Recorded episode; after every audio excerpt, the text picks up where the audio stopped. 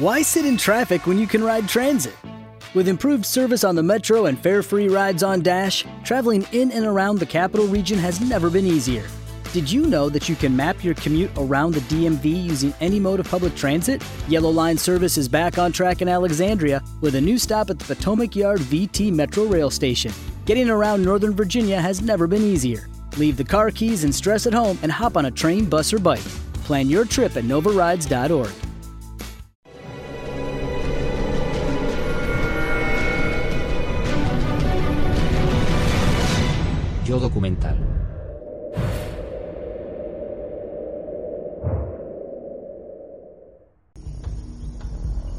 Hace casi 3.000 años, los mayas vivieron en lo que actualmente es la península de Yucatán, el sureste de México, Guatemala, Belice, Honduras y El Salvador. Dominaron la selva creando ciudades de una magnitud y una complejidad impresionantes. Pero su grandeza tenía un lado brutal repleto de sangre y sacrificios humanos. Francisco Estrada Belli, arqueólogo y explorador de National Geographic, lleva más de 20 años estudiando a los mayas. Nuestro conocimiento de cómo interactuaban los reinos mayas ha cambiado mucho. Durante mucho tiempo solo podíamos leer las fechas mayas y pensábamos que el resto de glifos de las inscripciones que no sabíamos leer estaban relacionados solo con el calendario y el movimiento de las estrellas. Un epigrafista ruso fue el primero que pensó que había información histórica, además de datos relacionados con el calendario. Esos datos hablaban de los nacimientos, los matrimonios, las victorias de los reyes y reinas. Conocíamos tan poco de su historia que pensábamos que su territorio estaba inmerso en el caos y luchas internas. Pero creíamos que esas guerras eran relativamente pequeñas y que tuvieron pocas consecuencias en términos de expansión territorial. Y en realidad, en los últimos años hemos empezado a darnos cuenta de que detrás de esas guerras sí había una estrategia de expansión imperial.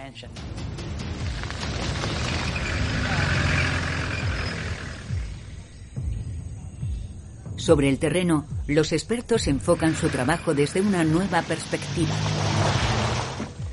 ¿Preparados para excavar?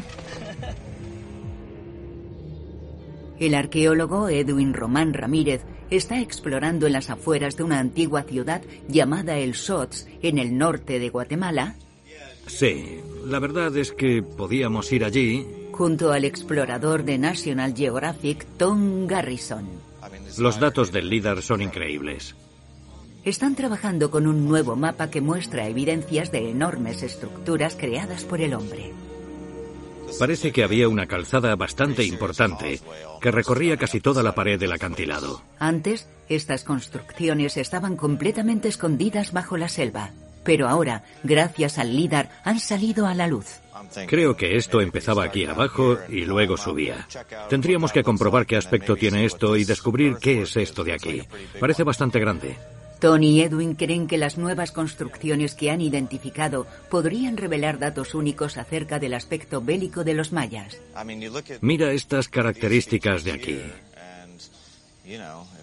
Esta debe medir unos 8 metros de alto. ¿Ocho metros? Sí, pero no lo vamos a saber a ciencia cierta hasta que no vayamos allí y lo comprobemos. Va a ser emocionante. Sí, genial. Perfecto. Gracias, Tom. Nos vemos. El mapa muestra una serie de construcciones que se extienden cuatro kilómetros por un escarpado cerro y que parecen conectadas a un complejo de estructuras en la base. Edwin investigará estos resultados como parte de un enorme estudio que cubre 2.000 kilómetros cuadrados de selva. El proyecto llamado Iniciativa Líder Pacunam aúna a expertos de todas partes del mundo. Juan Carlos Fernández Díaz es uno de los ingenieros que participan en él.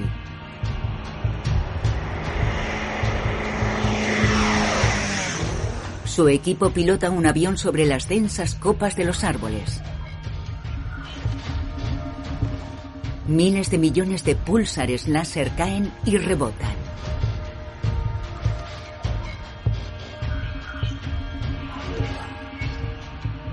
Medimos el tiempo que tardan los púlsares en salir del avión y volver. Al conocer la velocidad de la luz y el tiempo que tardan en rebotar, podemos determinar la distancia entre el avión y cada uno de esos rebotes, ya sea desde la copa de los árboles o desde el suelo. Solo una pequeña fracción de los púlsares llega hasta el suelo. En los estudios arqueológicos que se realizan en la selva queremos deshacernos de todos los rebotes que llegan de la vegetación y quedarnos solo con los del terreno y los edificios antiguos. Lo que queda es un mapa tridimensional del oculto suelo selvático.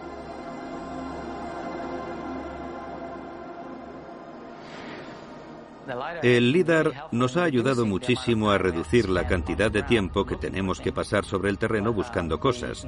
Una vez que tenemos estos maravillosos mapas, podemos verlo todo en 3D, casi como si hiciéramos un tour virtual del lugar. Aunque aún tenemos que ir allí a verlo directamente y comparar si es muy diferente lo que se ve en la realidad de lo que vemos en el mapa LIDAR. La tecnología añade una nueva perspectiva, pero sobre el terreno, el calor agobiante, la densa vegetación y la letal fauna salvaje dificultan el trabajo. Me encanta estar aquí. Me gustan mucho los sonidos de la selva. Edwin lleva 15 temporadas trabajando sobre el terreno. Pero esta es la primera vez que sale guiándose por el mapa LIDAR. Estamos andando por un antiguo camino. ¿Lo veis? El líder nos muestra la construcción por la que estamos caminando, pero es complicado verla.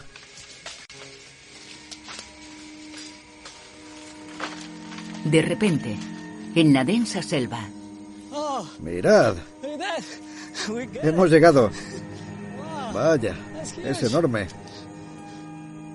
Edwin divisa algo. Encaramada en la cima de la montaña, hay una antigua pirámide. Oculta durante siglos.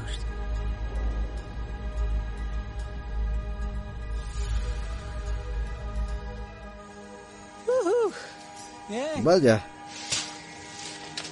Mirad esta estructura. Aquí está. Esto es exactamente lo que nos mostraba el líder. Vaya. Puede que este edificio se completara entre el año 350 y el 600 después de Cristo. Es increíble que aún le queden algunas paredes en pie. Más allá de la pirámide, Edwin detecta más ruinas. Parece una pequeña plaza. Rodeadas de enormes paredes. No sé cómo describirlo. Parece una muralla gigante.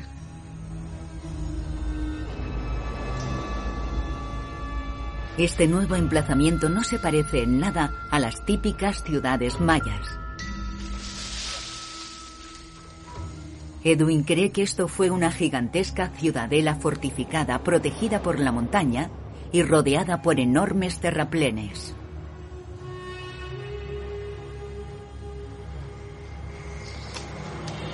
Es un hallazgo impresionante. Porque en el mundo maya apenas se han encontrado defensas permanentes a tan gran escala. Antes, los expertos creían que los mayas finalizaban los conflictos de una forma muy ritualizada, que incluía tan solo la captura y sacrificio de reyes. Pero ahora las nuevas pruebas sugieren algo muy diferente. Conflictos bélicos a gran escala.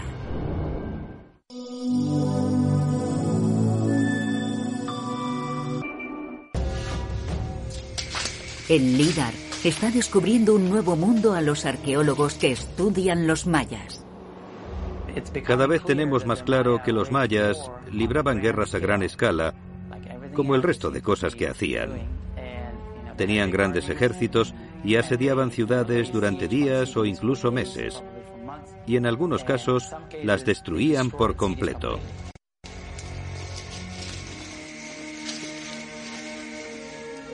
En el fondo del valle, Edwin Román Ramírez está excavando unas ruinas recién encontradas. Y en uno de los primeros pozos de sondeo... Vaya, mirad. Increíble. Realiza un descubrimiento sorprendente. Es un hallazgo fantástico. Una punta de lanza de sílex perfectamente conservada de más de mil años de antigüedad. Vaya, es impresionante.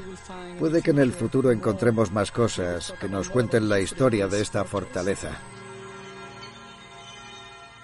La magnitud de las fortificaciones que estamos encontrando implica que contaban con grandes ejércitos para defenderse y también para atacar. Estas fortificaciones son nuevas pruebas de cómo los mayas emplearon la guerra para expandir sus reinos. A más de 3.000 kilómetros de distancia, el imperio inca se extendió por la cordillera de los Andes hasta abarcar gran parte de la costa occidental de Sudamérica. Para los arqueólogos, las grandes distancias de los Andes suponen todo un reto para comprender a la gente que vivió aquí durante miles de años y cómo los incas los aunaron a todos bajo un mismo mandato. Los incas eran asombrosos. Forjaron la formación política más grande de toda América. Y lo que es más impresionante fue lo rápido que lo consiguieron y el entorno tan inmenso y diverso que abarcaron. Estamos inmersos en una revolución digital en la arqueología andina. La revolución tiene aspectos diferentes en diferentes partes del mundo. En la región maya, el líder se ha convertido en una increíble herramienta que está descubriendo muchísima información que hay que estudiar. En los Andes, al haber paisajes de mayor visibilidad cerca de la costa, podemos hacer lo mismo que hacen los mayistas con el LIDAR usando imágenes por satélite de alta resolución. Para captar y analizar todos esos datos crearon el proyecto Geopacha, gracias al trabajo de Stephen Werke y Parker van Falkenburg. Este proyecto permite a los arqueólogos colaborar por todos los Andes y observar patrones en los asentamientos. Lo que tenemos actualmente en la arqueología andina, como en otras muchas partes del mundo, son fragmentos sueltos en vez de un mapa completo de la civilización. El problema es que no solo no tenemos la imagen completa, además, nos cuesta poner en contexto esos pequeños fragmentos para saber si son anecdóticos o representativos. Eso es lo que intentamos analizar con esta nueva forma de hacer arqueología a gran escala. Para acceder a Geopacha, los arqueólogos solo necesitan un portátil, una red Wi-Fi y un navegador web para ver y etiquetar las imágenes por satélite. Los arqueólogos suelen sentirse muy ligados a ciertos lugares. La mayoría de compañeros que conozco llevan trabajando en el mismo sitio años o incluso décadas. Pero el trabajo de campo se ve limitado por el tiempo y la extensión. Aquí se ve algo. Una casa. Consideramos Geopacha como algo complementario a la arqueología sobre el terreno, pero nos sirve para analizar superficies muy extensas que sería imposible cubrir con el trabajo de campo. Este estudio está arrojando luz sobre la magnitud de la expansión inca. Aunque los incas eran grandes constructores e ingenieros, al igual que los mayas, también tenían sed de conquista. En el siglo XV ya abarcaban toda la región andina. Emplearon muchas técnicas para la expansión e incorporación imperial, incluyendo técnicas militares. Las estrategias militares de los incas eran casi puramente ofensivas. Rodeaban fortificaciones en cimas montañosas y mataban a sus habitantes de hambre. Los incas usaron su fuerza para la conquista, pero también eran expertos en otra forma de control. Si observamos las ciudades incas, veremos que se levantaban alrededor de plazas grandes y abiertas. Que eran como escenarios para eventos rituales en los que el Estado se presentaba como el gran benefactor de su pueblo. Allí distribuían la comida, la cerveza de maíz y era un motor para su idea de obligación. Cuando recibías un regalo, luego sentías la obligación de devolverlo. Al hacerse con el control de las estructuras de poder locales, los incas consolidaron su imperio. Por el contrario, se pensaba que los mayas vivían principalmente en ciudades-estado independientes, que se llevaron bien hasta el final. Sin embargo, ahora se está revelando la auténtica magnitud del conflicto. Fue intenso, sistemático y duró muchos años. En el extremo norte de Guatemala, Marcelo Canuto, arqueólogo y explorador de National Geographic, lleva más de una década investigando el antiguo yacimiento de la corona. Vale, está allí. Muy bien, perfecto. El mapa LIDAR sigue revelando tesoros e identificando nuevas ubicaciones en las que excavar.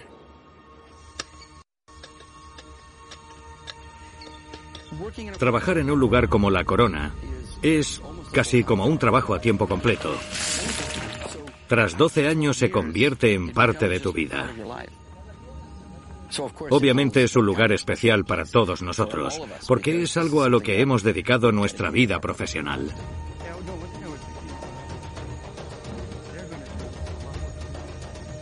Uno de los mayores hallazgos del yacimiento es un altar de piedra lujosamente tallado.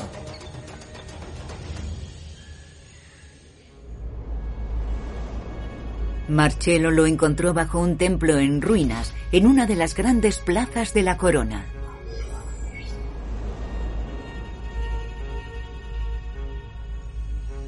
Los grabados de la piedra contienen pistas de una de las dinastías reales más poderosas de la historia de los mayas, los Reyes Serpiente.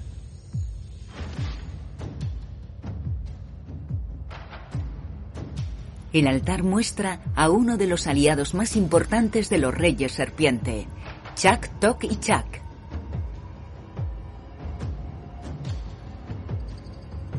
Tallada el 12 de mayo del año 544 después de Cristo, conecta a los poderosos reyes serpiente con esta ciudad. Hasta este descubrimiento nadie sabía que el influyente Chak Tok y Chak estaba relacionado con la corona. Empezamos a conocer la historia de los reyes serpiente hace unos 15 años, más o menos. Parece que conquistaron a todos sus vecinos y llegó un momento en el que gobernaron todos los reinos del sur y seguramente también los del norte. Con cada nuevo descubrimiento conectado con los reyes serpiente, sale más información a la luz sobre su estrategia de expansión mediante la conquista. Durante mucho tiempo hemos leído que los mayas formaban alianzas mediante los enlaces matrimoniales y la entrega de regalos, pero poco a poco se ha hablado de cómo lograron conquistar tanto terreno. Nos ha llevado mucho tiempo recopilar toda la información y aceptar que los mayas tuvieron un gran imperio entre aproximadamente el año 400 y el 700 después de Cristo. En la corona el equipo levanta con cuidado el preciado altar para trasladarlo con seguridad al Museo Nacional de Arqueología de Guatemala. Ya está, ya está en el aire. Estamos intentando guiarlo. Cuidado, cuidado. Tras más de mil años enterrado en el suelo, el valioso altar se encuentra suspendido en el aire. Ahí va, ahí va, tirar. Efraín, Efraín, Efraín, Efraín. Vamos, vamos. Cuidado, cuidado. Empujad, empujad. Ya va, ya va. Un antiguo altar maya de una tonelada está suspendido en el aire gracias a un frágil andamio. Cuidado. Vamos, vamos, empujad. Empujad. Ya va, ya va. Empujad, empujad. Bien. Ay, Dios. Ya está en el camión. Ya está. Sí, ya está. No quiero encontrar otro monumento en mi vida.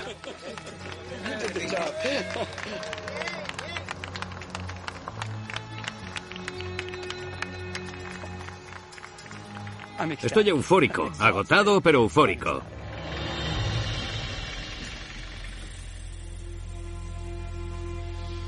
Marcelo Canuto y su equipo relacionarán lo que han aprendido de las inscripciones con las nuevas estructuras reveladas por el líder para comprender mejor que los mayas no solo construyeron ciudades, también forjaron imperios a través de las alianzas y la fuerza. Un trabajo similar está ampliando nuestro conocimiento de los incas, un imperio en el que vivían más de 10 millones de personas. Lo que comenzó con un pequeño grupo en el valle de Cuzco pronto se convirtió en un coordinado imperio. With the Lucky Land slots, you can get lucky just about anywhere. This is your captain speaking. Uh, we've got clear runway and the weather's fine, but we're just going to circle up here a while and uh, get lucky. No, no, nothing like that. It's just these cash prizes add up quick. So I suggest you sit back, keep your tray table upright, and start getting lucky. Play for free at LuckyLandSlots.com. Are you feeling lucky? No purchase necessary. Void where prohibited by law. 18 plus terms and conditions apply. See website for details. Conquistaron a los muchos grupos étnicos que habitaban desde la actual Colombia hasta el centro de Chile, forjando un imperio unido por más de 23.000 kilómetros de caminos. No era solo un bloque único, era más bien un mosaico de distintos controles políticos repartidos por un paisaje enorme y muy diverso, en el que vivían docenas de grupos étnicos que hablaban docenas de lenguas distintas. Ahí. Sí, eso es. Las imágenes de alta resolución procesadas en Geopacha le aportan al equipo una nueva perspectiva. Históricamente, Hubo una gran concentración de gente en el lago Titicaca. Se ve claramente aquí, pero si nos alejamos, veremos la distribución de los pueblos coloniales que se construyeron alrededor del año 1570. Todos están muy cerca de la red de caminos de los incas.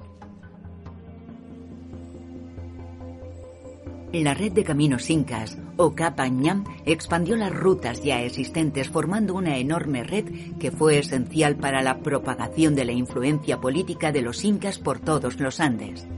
Cuando los españoles invadieron la zona, usaron esos mismos caminos durante su conquista. Eso se puede ver en Geopacha. Los investigadores siguen el rastro de los asentamientos españoles a lo largo de los caminos incas. Es evidente que hubo una gran concentración de fortificaciones alrededor del lago Titicaca. Esta cuadrícula muestra el terreno que hemos abarcado. Si nos alejamos un poco, se pueden ver los diferentes proyectos. Estos son todos de nuestros colaboradores que trabajan en diferentes partes de los Andes. Son un total de 39.165 yacimientos, de los cuales hemos clasificado 12.000 como asentamientos o lugares de residencia. Tenemos bastante trabajo por delante. Un patrón empieza a emerger.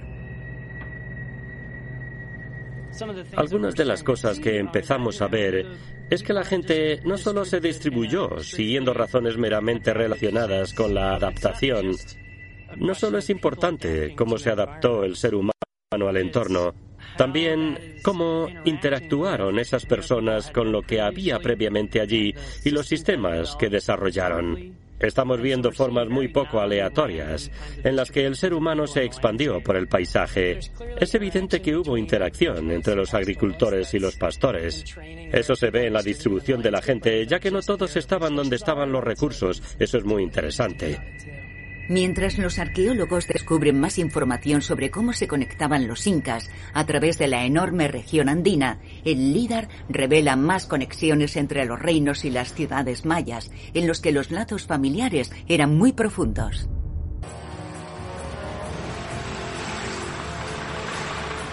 Francisco Estrada Belli, arqueólogo y explorador de National Geographic, lleva más de 20 años estudiando los mayas. En 2016, la incorporación del líder a su trabajo supuso toda una revolución. Hay muchísimo barro. Vamos a tener que empujar.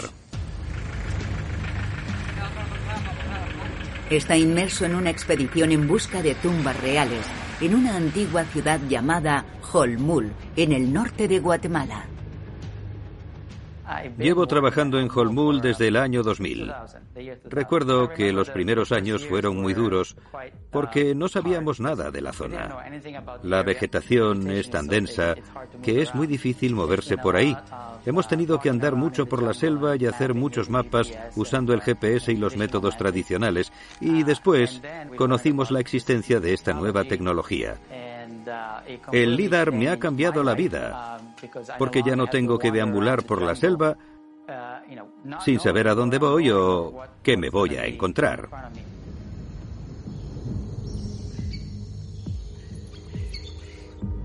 Entre los tesoros que ha descubierto Francisco en Holmul está esta pared lujosamente tallada, que contiene la historia de unos reyes mayas desconocidos hasta la fecha, que reinaron aquí hace 1500 años. Lo que vemos en el centro es el retrato de un rey maya. Los mayas creían que cuando moría un rey, renacía al cabo de un tiempo como dios sol, y eso es exactamente lo que vemos aquí. Está elevándose desde la montaña sagrada, llevando el tocado de ave del dios sol.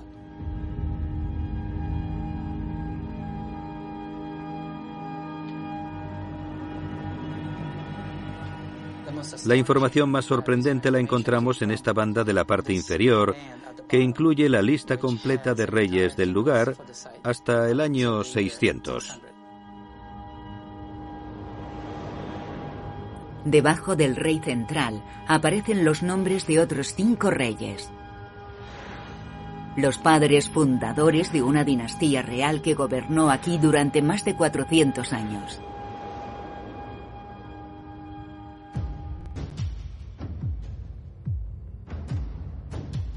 Toda gran ciudad maya tenía su propio reino que gobernaba sobre los asentamientos vecinos y la tierra que los rodeaba.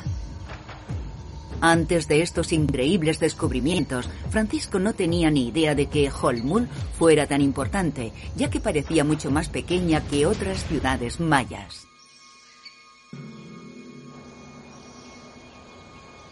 Pero gracias al LIDAR, vemos Holmul de una forma completamente distinta.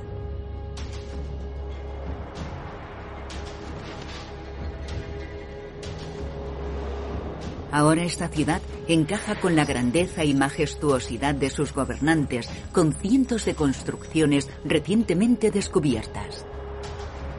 Había centros ceremoniales y grandes edificios, además de palacios en la cima de la colina y fortificaciones detrás. Me considero un creador de mapas arqueológicos bastante bueno. Y se me da bastante bien detectar objetos en el suelo, pero me era imposible ver todas esas terrazas y todos esos canales. Son muchas estructuras. Hasta hay una calzada que llevaba aquí todo este tiempo. He pasado por encima de ella mil veces y no me había dado cuenta de que era una calzada. La dinastía que Francisco ha descubierto gobernó en esta zona durante al menos tres generaciones, pero Holmul era tan solo una pequeña parte de una sociedad mayor, bajo el control de un imperio más amplio. En el caso de los incas, el trabajo llevado a cabo por el equipo de la Universidad Vanderbilt también podría arrojar más luz sobre cómo funcionaba este imperio intentan comprender su estilo de vida y sus patrones comerciales, tanto antes como después de la invasión de los españoles. Giles Spence Morrow es un arqueólogo y colaborador postdoctoral que trabaja con Steve Werke. Mediante dispositivos de realidad virtual pueden revisitar los lugares de las excavaciones. Aunque Steve y yo estamos el uno junto al otro en este laboratorio, podríamos estar trabajando en diferentes países colaborando en el mismo proyecto. Ese es el objetivo de usar la realidad virtual, poder colaborar de forma internacional, aunque estemos en la misma sala. Sería muy difícil analizarlo sin esta tecnología. Ambos podríamos estar mirando este modelo en la pantalla del ordenador, pero en este caso yo puedo modificar la posición del terreno como si fuera un objeto, señalar sus diferentes elementos y que me cuenten sobre ellos. Nunca he estado en ese lugar, pero Steve puede coger el modelo y enseñármelo al detalle. En un momento puedo girar el yacimiento. Observamos que hay una capilla que está alineada con la entrada lateral de la iglesia principal de la zona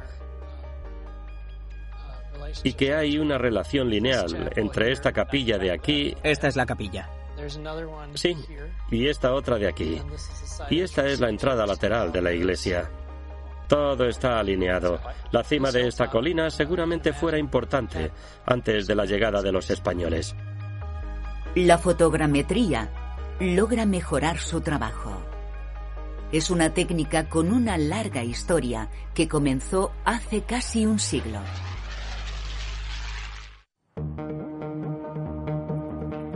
En la Universidad Vanderbilt, los arqueólogos que estudian los incas usan herramientas como la fotogrametría para transformar las imágenes estáticas en detallados mapas y modelos tridimensionales.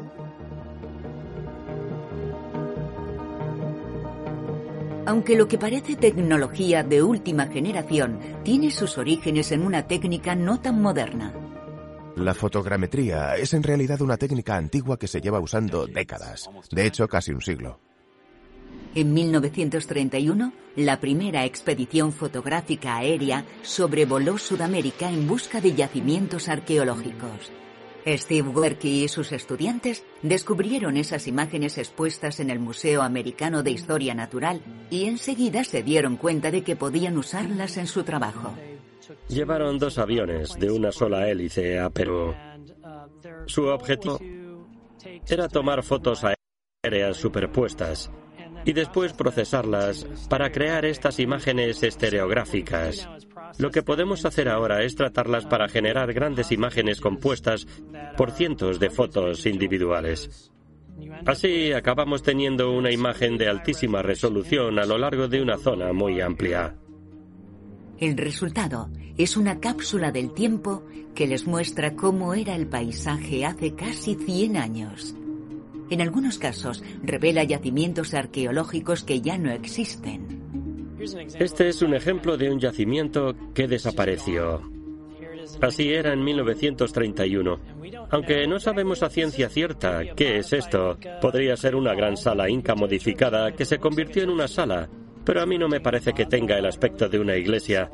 A un costado tiene una plaza y aquí hay un asentamiento, pero hoy en día ya no queda nada.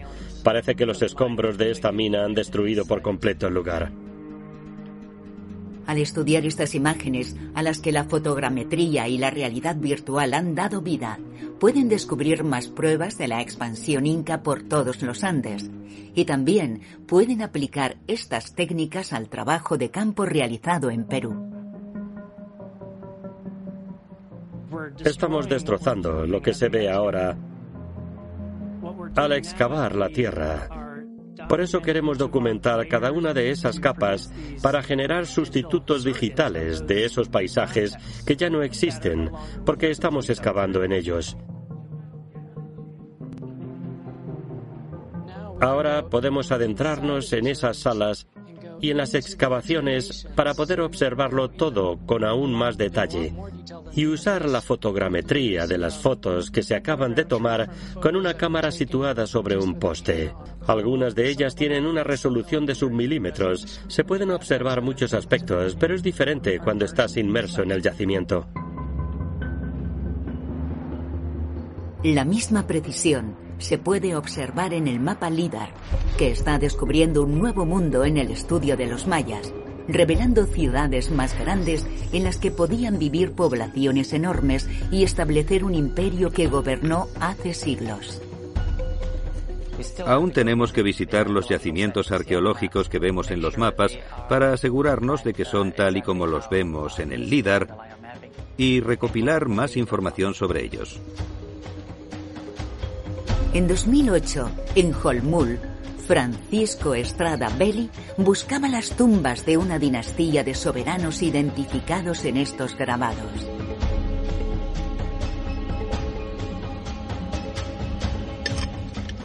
Es muy difícil excavar aquí. Estas rocas no parecen muy estables y de hecho no lo son. A cada paso que demos se nos podría caer todo encima. Hay un espacio abierto. Eso es bueno. Oh, bien. Vaya. Ahí hay un recipiente pintado. Mira, hay una taza pintada. Y tiene una inscripción. Es perfecta. Un tesoro incalculable. Es preciosa. Estos son huesos largos. Podrían ser de una pierna. Están en un estado lamentable. Alrededor de la taza de cerámica había huesos muy deteriorados. Era un lugar de entierro que había permanecido oculto e inalterado durante 1500 años.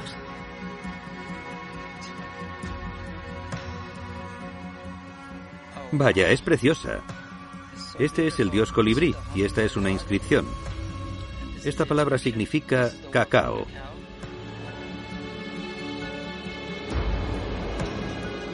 El borde del recipiente también incluye una dedicatoria. He aquí esta taza para beber chocolate. Esto se usaba para tomar chocolate en su camino hacia el más allá. Este recipiente es digno de un rey. Nunca se había encontrado nada así en una tumba real. Eso le indica a Francisco que, sin lugar a dudas, ha realizado un descubrimiento increíble, la tumba de uno de los reyes de Holmul. Estoy súper emocionado. Podría ser el mayor hallazgo de mi carrera. Holmul es un regalo que nunca se acaba.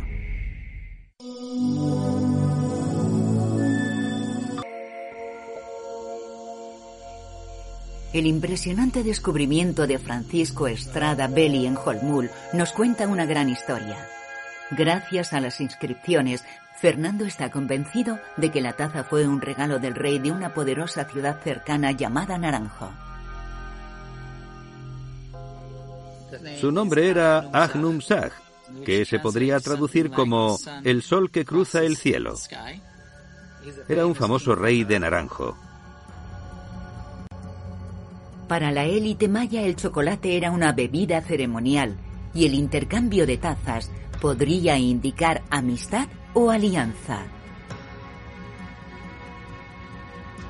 Los expertos saben cuándo reinó el rey de Naranjo, por lo que Francisco ha relacionado esas fechas con las incluidas en la parte superior del recipiente, identificando al rey enterrado en la tumba.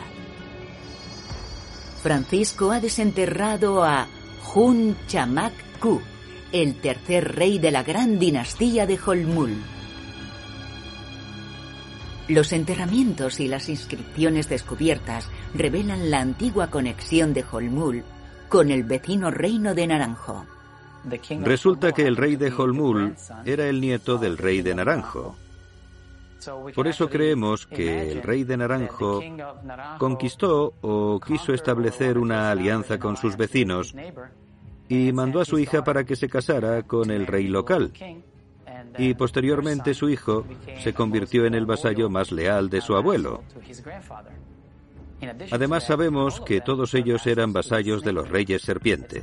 Es bastante probable que esa alianza iniciara una serie de alianzas multigeneracionales entre Holmul y Naranjo, aunque no sabemos si antes de eso se produjo alguna guerra o no.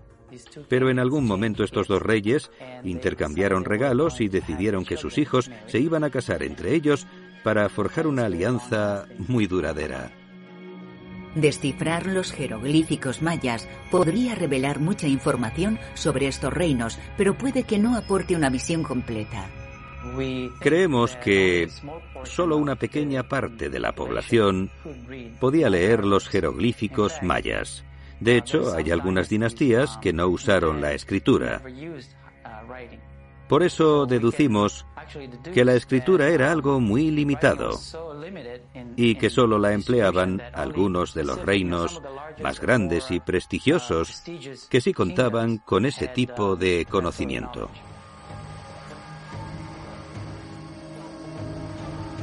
En su máximo esplendor, la civilización maya ocupó un área el doble de grande que la Inglaterra medieval y con una densidad de población mucho mayor.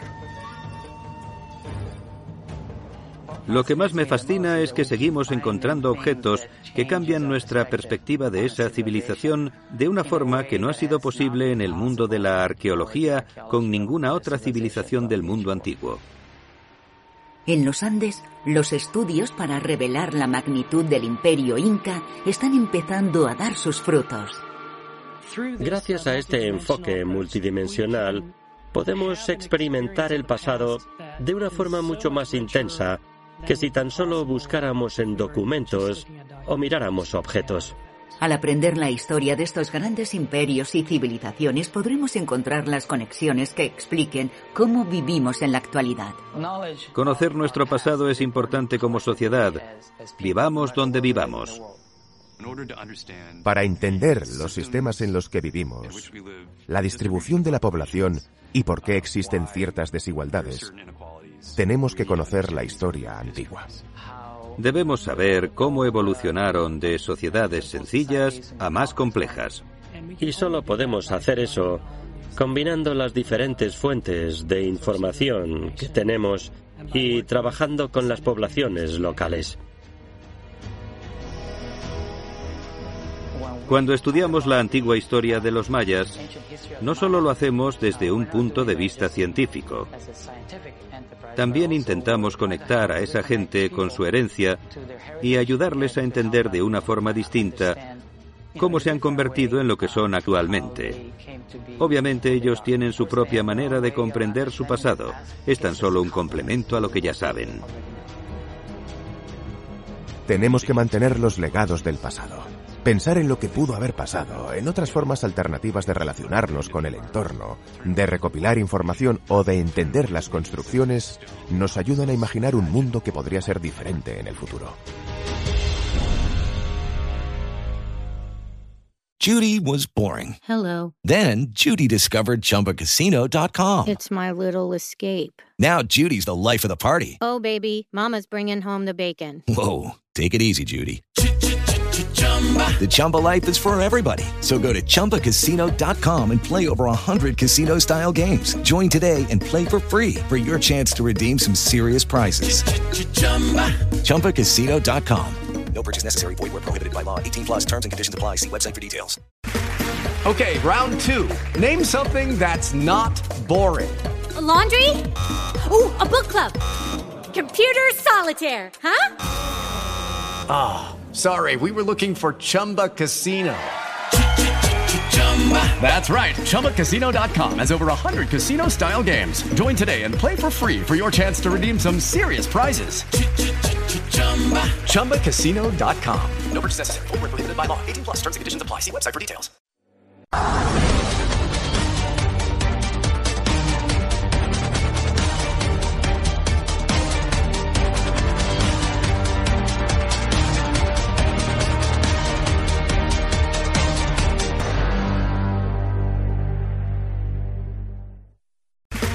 Okay, round two. Name something that's not boring.